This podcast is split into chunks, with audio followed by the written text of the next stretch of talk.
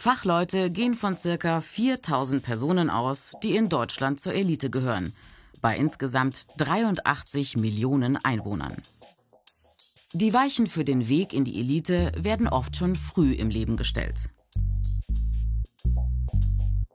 Bildung ist die Eintrittskarte in die Kreise einflussreicher Menschen.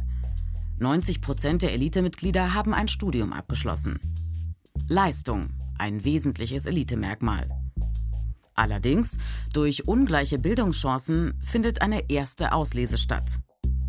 Fast zwei Drittel der Elitemitglieder kommen aus Akademikerfamilien oder die Eltern hatten eine leitende Position inne. Die soziale Herkunft ein entscheidender Faktor also. Herkunft und Top-Qualifikationen alleine machen aber noch keine Elite. Was braucht es noch?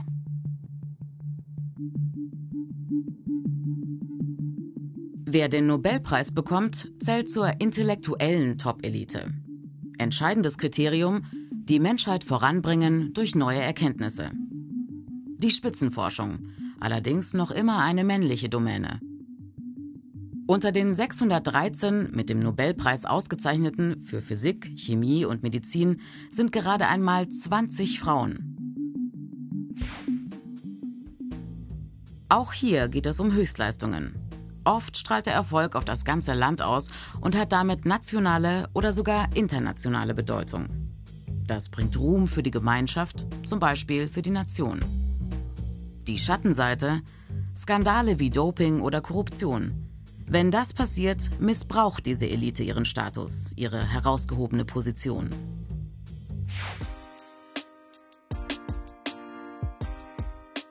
Spitzenmanagerinnen oder Eigentümerinnen von Unternehmen.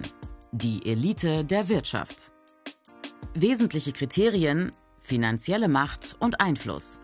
So entstehen zum Beispiel Arbeitsplätze und wirtschaftlicher Wohlstand. Die Wirtschaftselite gilt allerdings als ein von der Gesellschaft ziemlich abgeschotteter Kreis. Die hochdotierten Top-Positionen in den großen Unternehmen, sie werden vor allem aus der Welt des eigenen Elitemilieus besetzt. Problematisch, die Lebenswelt dieser Eliten ist weit entfernt von der Realität der Arbeitnehmerinnen. Zündstoff für den sozialen Frieden. Und auch hier wenige Frauen. Von den 198 Vorstandsposten in DAX-Unternehmen sind gerade einmal 29 von Frauen besetzt. Die Inhaberinnen hoher politischer Ämter. Vom Volk gewählt, also vom Prinzip her ein offenerer Kreis. Allerdings, Bildung ist auch hier wieder entscheidend. 94 Prozent der Regierungsmitglieder haben einen Hochschulabschluss.